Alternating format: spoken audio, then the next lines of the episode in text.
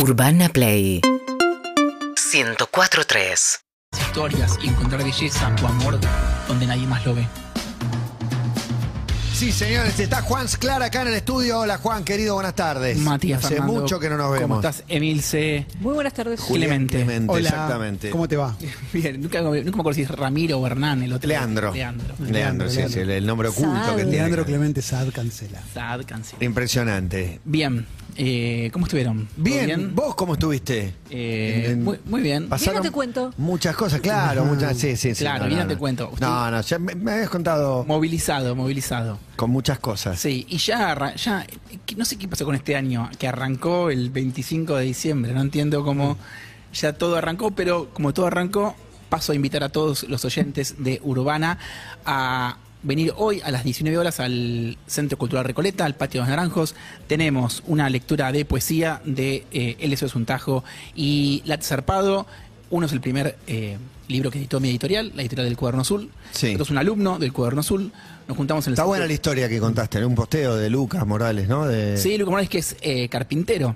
Es carpintero, está escuchando la radio un día, está escuchándolo a Andy y escuchó un texto leído por Sacheri de una alumna del taller, Sofía Badía. Ajá. Se sumó al taller y ocho años después saca su, su primer libro.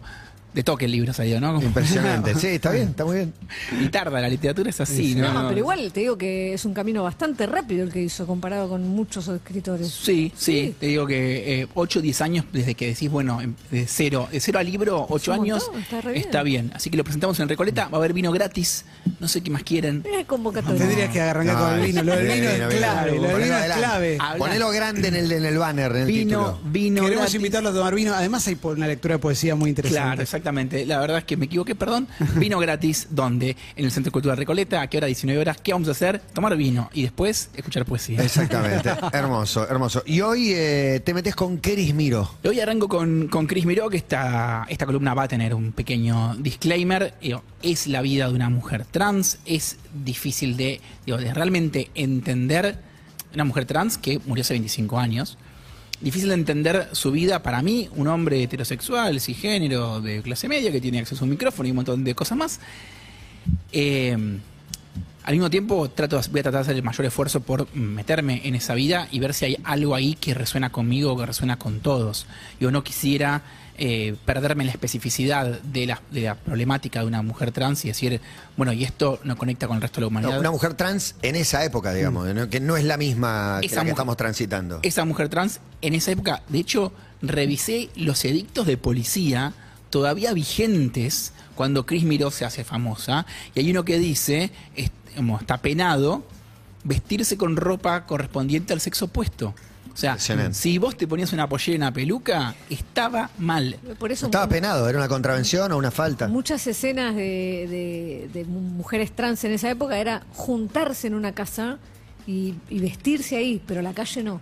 Y la televisión también muy obsesionada con, con el nombre de su documento y, y Vamos otro, a, otro tipo de cuestiones. Vamos a meternos ahí con esa, eh, ese hermoso momento que tuvo Chris Miró, eh, hermoso y horrible, con eh, Mirta Legrand. Bien, bueno, allá vamos. Entonces, voy a empezar. eh, pude, por suerte, en esta columna tener eh, tres eh, testimonios muy interesantes, tres charlas. Con Flor de la B, gracias Flor por tu tiempo. Mm, y también hablé con Jorgelina Beluardo, amiga de Cris Miró. Y con Martín Battenberg, director de la serie que va a sacar Netflix sobre Cris Miró. Y le pregunté a Flor qué representaba Cris Miró para ella y me dijo, fue, es y será la más importante de la historia, por lo que le tocó vivir. Em, vamos a ver qué significa esto de qué es lo que le tocó vivir, porque es, digo, no es la típica historia de una mujer eh, trans de los 80s y 90s. Eh, tiene cosas muy llamativas. Lo normal, o algo que por ahí no llama tanto, tanto atención, es que Chris es desde que nació. Era chiquita y jugaba con los vestidos, las muñecas, maquillaba el oso de peluche, le gustaban los chicos. eh, era, eh, ya era súper femenina desde muy chiquita. El padre un poco lo acepta más, la madre lo resiste más, el hermano con ambigüedades. Hay una anécdota muy linda que la cuenta Carlos Sansol en el libro Hembra, la biografía de Cris Miró. A los 11 años está en la colonia de vacaciones y Chris jugaba con unos compañeros. de repente el hermano percibe algo medio extraño, como que hay una situation ahí que está pasando, como la quiere, quieren, eh, como le quieren hacer mal a mi hermana, quieren abusar de mi, herma- eh, hermana. ¿Qué está pasando? Eh, y se acerca, medio como a defenderla. Y no, no, era Chris que estaba como queriendo besarse con uno de los amiguitos. Y el amiguito no quería. Como que la situación era al revés. Como verán, me estoy refiriendo en femenino a Chris, que en esa época no era Chris y nadie se refería a ella en femenino. Es un anacronismo biográfico, lo es, pero también es, o intenta hacer una señal de respeto. Bien, a los 13 se enamora de un preceptor del colegio. ¿Qué hace Chris? Muy buena. Consigue el teléfono y empieza un romance telefónico. Ah, bueno, digo, años 90, había que llamar, hola, está Carlitos. Y empieza ahí como un cachondeo. Finalmente deciden encontrarse. Y ella va, vestida de mujer, por supuesto. Trece. Vesti- 13 años. Y se encuentra con. El tipo se encuentra con el preceptor y le dice: Escúchame, pará. Eh, yo, yo te conozco. Yo te conozco y conozco a tu hermano. Y va y le cuenta al hermano. Que le cuenta a la madre. Que la termina fajando. A Cris Miró. Bien. Y, mm, todo esto está contado eh, en, en el libro Hembra de Carlos Sansol. Pero la verdad, digo, lo, específico, lo extraño, lo llamativo de la historia de Cris Miró es que ella fue muy aceptada por la familia muy rápido. De hecho, voy a leer un, un textual de, eh, de Hembra. Yo tendría 16 años. Un día mi papá me llamó y me dijo, bueno, ¿qué pasa con tu vida?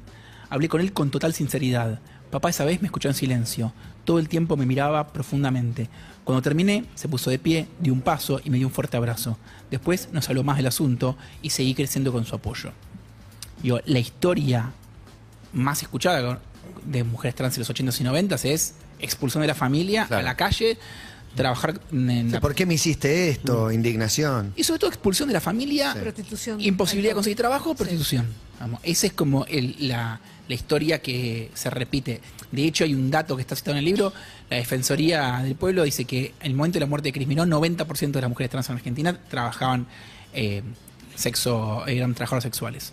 Bien, esto no quiere decir que no haya habido resistencias con el padre, sobre todo con la madre, pero la verdad es que ya hacia el final de su adolescencia eh, ya es aceptado por la familia. De hecho, en los 90, la mamá, que es la que más tarda en aceptarlo, cuando ya Cris se hace como un poco famosa, dice, desde que la decisión de Cris de ser una mujer quedó clara y se asumió todo, comenzamos una vida en común realmente feliz. Nos llevamos muy bien. Para una madre no hay nada mejor que una hija mujer. Esto es una rareza total que hace 30 años o 35 años una madre diga, primero que acepte que su hija es mujer, le llamen por el nombre que ella aceptó y la, la traten femenino. Y además diga, está todo bien, te vamos a apoyar hasta el fin de los días. Y la rareza también es, Juan, que el padre la aceptara antes que la madre. También, y un padre con eh, que eh, con un pasado mi- militar. eh, de hecho, esa charla que cuenta Crímero es durante la dictadura, no, es en el año 81.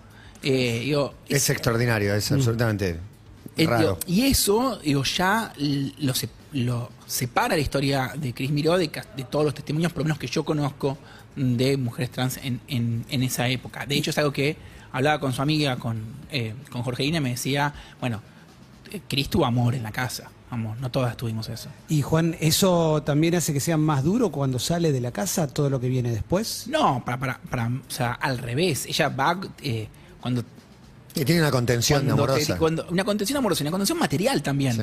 Porque Cris Miró no tiene que salir a prostituirse. Claro. ¿eh? Cris Miró estudia odontología. A Cris Miró, al momento de su muerte, le faltan dos materias para recibirse de odontóloga en la UBA. No es que hizo el CBC y Bracket 1. O, o sea, hizo una carrera universitaria. Claro. Entonces, eso es algo eh, sorprendente y diferente de, de toda la población trans de la época. Mi imagen preferida de la aceptación es que Chris un día lo invita al hermano a uno de los boliches que ella frecuentaba.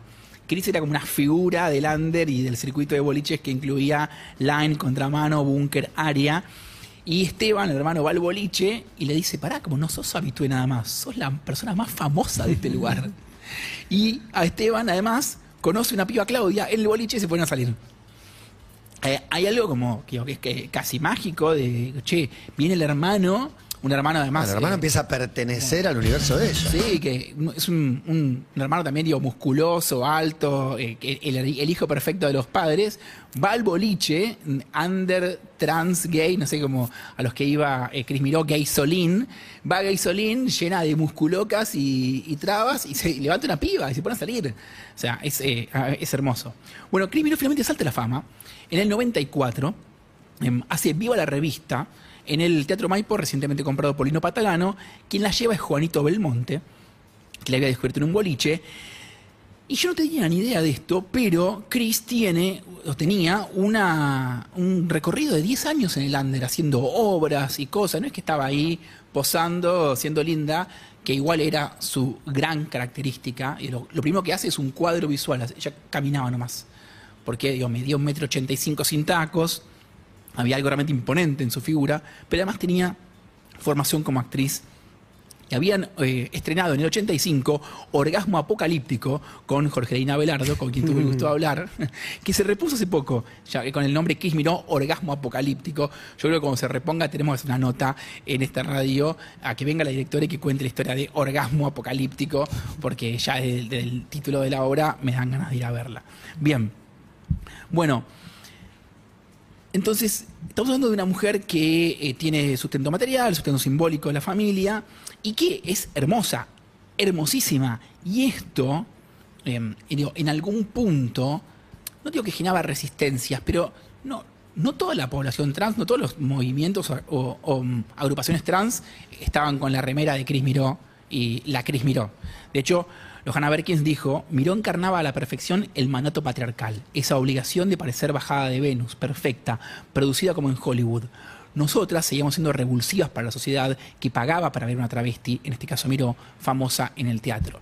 Entonces, digo, no solo es diferente de otras historias de eh, mujeres trans, sino que hay algo que está un poco en, en tensión eh, con lo que se estaba cocinando en las militancias trans en esa Eso, época. tenía una resistencia por parte de, de- de- de- de las trans. Y eso, Bueno, eso es. eh, eh, lo hablé eh, largo y tendido con, con Flor de, la B, que finalmente me decía, sí, yo ahora me reconcil- estoy reconciliada, pero en, en algún lugar hay algo donde hay como una tensión, porque vos como estás ahí como perteneciendo, estás en la tele y estás como en lugares Sí, sos parte de lo que de un colectivo que odia y que te desprecia y que, y que estéticamente es muy distinto. y que, y que maltrata, y que, Y te, maltrata. que te maltrata y que es profundamente violento. Entonces, como, sí, sos una de las nuestras, pero. Sos aceptada ahí, pero Estás- nosotras no. Y estás ahí, y no sos aceptada, sos aceptada por, por gente que nos hace, que nos Exacto. saca para, para el ojete. De hecho, esa misma gente de alguna manera también te trata para la gente. Lo digo, lo digo porque yo laburé en el CQC y digo, eh, con Flor de la B, hicimos los peores chistes. Bueno, eh, no, no voy a no dar eh, que- casos puntuales, pero por ahí puedo hablar solamente de Darío Vittori. Pero la verdad es que Crimiro se bancó muchas en el teatro. De maltrato, de desprecio, de ninguneo, de discriminación. No es que llegó y dijeron, vení, reina, ahora No, vos imagino. sos la trans, sos la vedette del año, ya gana el premio de la vedette del año, no sé si en el 92, no sé, no sé en qué año.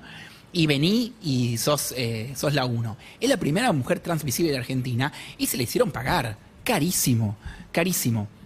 Pero esto, eh, que el ataque externo, que en un punto es casi una obviedad, me- es interesante, pero a mí lo que más me llamó la atención es que el mismo Juanito Belmonte, quien es quien la descubre y quien es su representante, le había puesto reglas de comportamiento público, entre las cuales estaban no decir que tenés pareja, siempre hay que dar la imagen de que estás disponible para los hombres, no hablar de sexo y no mezclarse en escándalos mediáticos.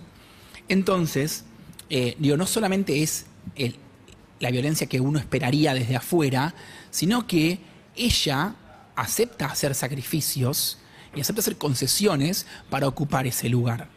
Y no, digo, no, solo, digo, no solo se la bancó, sino que en algún punto también negoció y dijo, bueno, que yo voy a hacer lo que, lo que eh, Juanito me dice.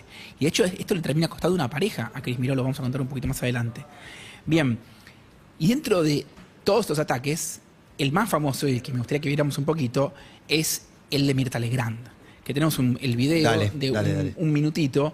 Eh, quiero que estén atentos sobre todo a los, a los gestos de, de, de Cris Miró y de Mirta Legrand, porque si, lo, si escuchás solamente el texto, parece que están tranquilas.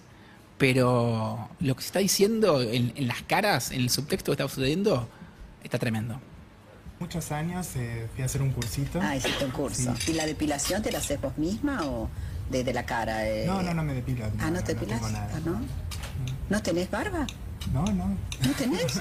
Ay, es Vos sigo que estás cierto. cerca para No, no, no. ¿Estás segura que sos hombre vos? Mujer y nos estás engañando. A veces la naturaleza nos da algunas sorpresitas. Este no sé si te molesta que te haga este tipo de preguntas. No, Enti- espero que no. Entiendo por, por qué Claro, claro. Es lógico que se hagan, claro. Seguro, sí, este. Pero ¿te molesta que se sepa que sos un muchacho o no? No, no, mira, yo en realidad soy eh, genéticamente, eh, he nacido como un hombre, pero elijo y vivo como una mujer. Y creo que eso es lo más importante, así que también... ¿Vivís como una mujer? Sí, ¿Sí? sí. Qué notable. Entonces, eh, ¿Tenés alguna relación? Hasta ahí, vamos hasta ahí. Vamos. Esa sonrisita, ¿ves con una mujer? Sí, sí, sí. Qué tensión, qué tensión. Yo digo, no es que quiero salir en defensa de Mirta, pero quiero poner en, en época, ¿no? Y en Sí. quién es, ¿no? La persona que está entrevistando. Y ella, el plano corto que se banca, eh, es impresionante, ¿no? Es, es llamativo. La... Igual es, es loco lo de analizar o no con el prisma de la época. Lo que pasa es que el prisma de, de Mirta sigue siendo más o menos el mismo. Sí, ¿viste? sí, sí, sí, en general. sí. Pero es la paciencia con la que Chris miró, Impresionante. escucha. Yo creo que fue preparadísima. Y Fue preparada. responde, pero también hay algo en su... Qué tensión. Hay algo en su personalidad, hay algo en su forma de ser que era así. Como elegante, reservada, jajaja. Te contesto, fue eh, preparada y fue con lo que es. Hay un momento que no lo puse en, en la cual ella le dice, ¿cuál es tu verdadero nombre? Y ella le dice, mi verdadero nombre es el que yo siento y es Chris Miró. Y se lo responde con un amor que 99 de otras 100 mujeres trans le ponen una piña a Mirta Legrand. Sí, sí. No van a era de parte de las concesiones que había hecho, me parece también. Sí, si no te expulsan, te expulsan de, de- Bueno. de- de ese supuesto paraíso. ¿no? Entonces, digo, en algún punto está en el programa de Mirta Legrand en los 90 diciendo esto, diciendo yo soy una mujer y mi nombre es Cris Miró, pero también está en los 90 sentada en la mesa de Mirta Legrand. Claro, claro. Digo, hay algo ahí, en esa contradicción o esa tensión por lo menos, que a mí me parece eh, eh, muy hermosa. Después vamos a subir a redes ese fragmentito. Está Ivo Kutsarelli y Juan D'Artes sentado en la mesa de- de Mirta con, con Cris Miró. Y dentro de todo esto que se bancaba Cris Miró, la cristalización de lo más duro es lo que pasa con Gastón Portal. Que le preguntan por Gastón Portal, ella dice, ay, que, que, que me parece que está re fuerte, es muy, muy mono, dice, lo halaga. Y Gastón Portal responde, Cris Miró es un puto en decadencia al que le gustan las cosas abyectas. Van a juicio, Mira, gana Cris Miró. Eh, con una sentencia que termina saliendo después de no lo tenía en ningún lado, me recordaba ese. No ese- este es el textual. Chris Miró es un puto en decadencia y que le gustan las cosas abyectas. Em, y lo, lo más increíble es que Chris, después del juicio y la mediación, dice: Ahora que lo pude ver en vivo, no era tan lindo. o sea, lo. Sus, sus pequeñas revanchas son de una sutileza. de una sutileza Genial. eh, realmente y, y siempre digo, atado al mundo de, de- de- de la belleza se planta frente al mu- no, no, no sale a decir Gastón Portal es un macho y porque además di- Gastón Portal dice lo que decía medio mundo en esa época simplemente se la devuelve digo se queda negociando en esa en esa mesa bien pregunté en Instagram eh, a la gente qué sacrificios hicieron para ser aceptados en sus vidas. Y llegaron millones, y entre las cosas, mucha gente diciéndome eh, dietas que, por las que me desmayé, eh, perdí conocimiento, eh, gente que dejó a sus familias, gente que dejó de hacer lo que gusta, que hizo, me dice, ay, me dice, hice toda una carrera para agradar a mis padres. Digo, ¿cuántos años puedes estar haciendo algo que, que detestás? E incluso gente que empezó a contarme cosas del mal. Había uno que para estar con los amigos en la costa, unos pibes que tenían plata, fue y le robó a la tía 300 patacones. No, La- aparte en crisis total. ¿Cómo? O sea, tres, me dice, no tenía ni para comer y le robé 300 patacones porque yo quería pertenecer. Digo, no se compara eh, el sacrificio, el dolor, las dificultades de una mujer trans visible en los 90 en Argentina, pero donde sí siento que es universal la historia de Cris es en, che, la, la necesidad de, ser aceptado, de pertenecer, es tan grande en todos los humanos que hacemos, hacemos mucho para que nos quieran, para que nos, para que nos aceptan. Pero mm, de todo lo que más me impactó, eh, quiero que escuchemos un audio de Jorgelina Velardo, su amiga y directora de teatro. Una de sus, sus grandes dolores, su gran, es no haber podido es el amor, ¿no? Que es lo que sigue hoy destruyendo y matando a las mujeres trans. Eh, la falta de amor. La importancia que tiene el amor para cualquier persona en este mundo. Y Chris no escapaba de eso. Bien, porque la fama se llevó puesta también eh, la pareja de Cris Miró. Cris Miró tiene una pareja llamada Pablo, Pablo Marcos y eh, Costa, el vestuarista, dijo sobre la ruptura. Los motivos del ir y venir de la relación me parece que tenían que ver con las imposiciones que le ponía Juanito Belmonte a Cris y que ella aceptaba, como eso de que en público no debía mencionar que tenía novio. Para mí, Pablo pretendía que Cris tuviese coraje le dijera a Juanito, mirá, Pablo es mi novio y no quiero perder mi relación con él por la fama. Pablo tenía su ego y también quiere ser famoso. Esto dice el vestuarista de Cris Miró sobre cómo la fama fue lo que hace que Cris Miró pierda el amor, pierda su pareja, que como dice bien Jorgelina, no es algo fácil para conseguir, de conseguir para las mujeres trans. No es fácil conseguir un novio, una pareja estable, alguien que se muestre en público con vos. Y ella lo pierde por, por, la, por la fama, lo destruye la fama. De hecho, bueno, Chris Miró al final de su vida desarrolla una adicción a la cocaína.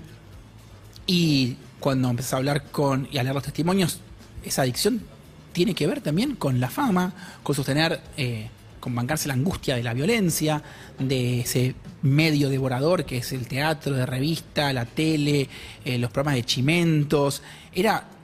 No me parece que sale de la nada la adicción de la cocaína a la cocaína de Cris Miró. Digo, hay algo de eh, querer bancarse lo que, la vida eh, que mi intuición es que la lleva a ese, hacia ese lado. Y, mm, y no había muchos tipos que quisieran estar con, con Chris Miró. Sí, como bueno, que coger, nos juntamos, pero digo, dar la cara por, por Chris Miró no lo hacía mucha gente.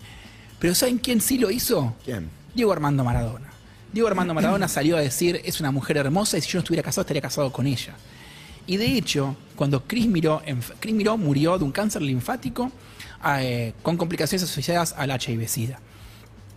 Cuando Chris Miró enferma, Diego Maradona consigue el teléfono, un teléfono que nadie, que me, contenía- me contaba no sé cómo lo consigue, y le dice, yo te pongo a disposición la cama que vos quieras en la clínica privada que vos quieras.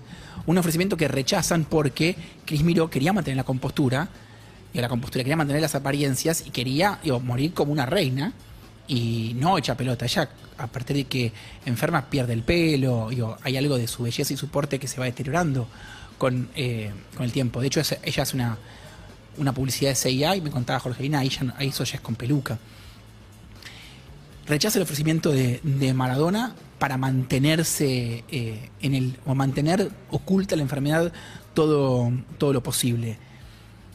Hay un textual de Chris Miró que me parece terrible. Dice, no quiero tomar la medicina porque no quiero desmejorarme. Yo quiero estar bella, morir como viví.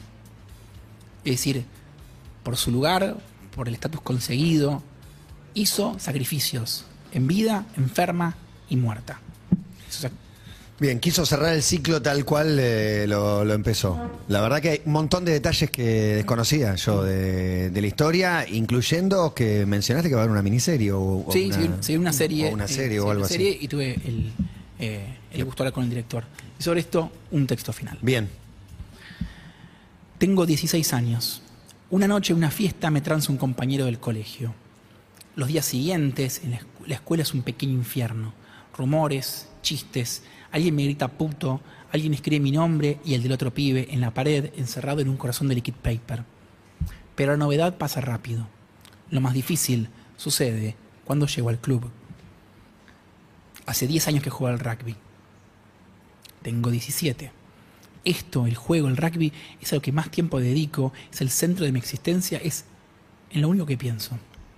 Si acá se llega a saber que besé a otro tipo, me cagan a trompadas, o me echan, o peor, me hacen el vacío para siempre.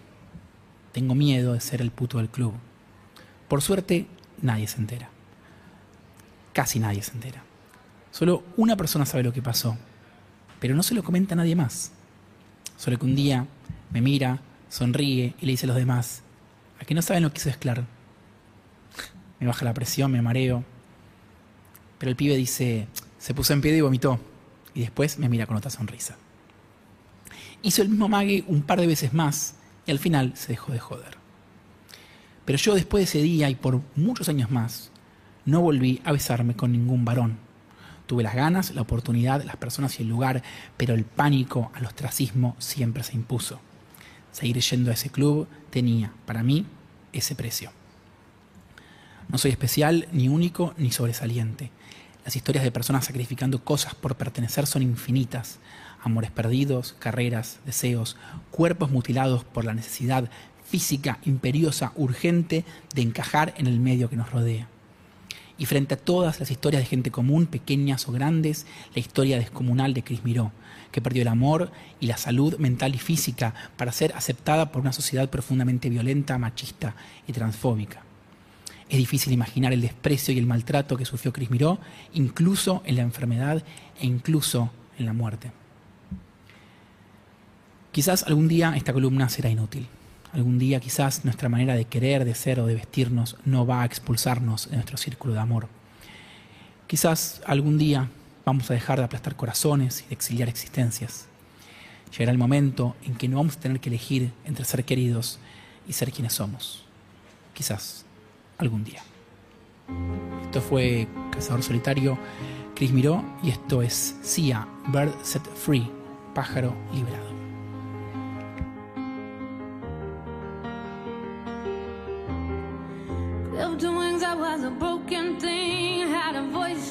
Voice, but I could not sing. You wore me down. I struggled on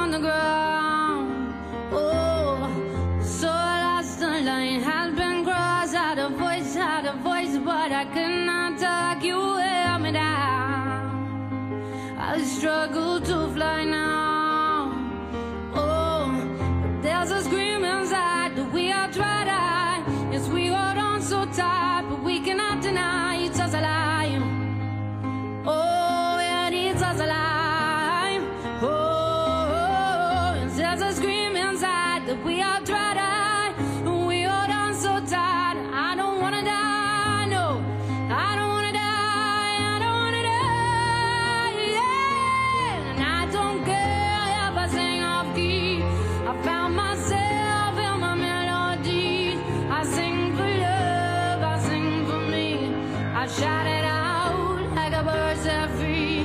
No, I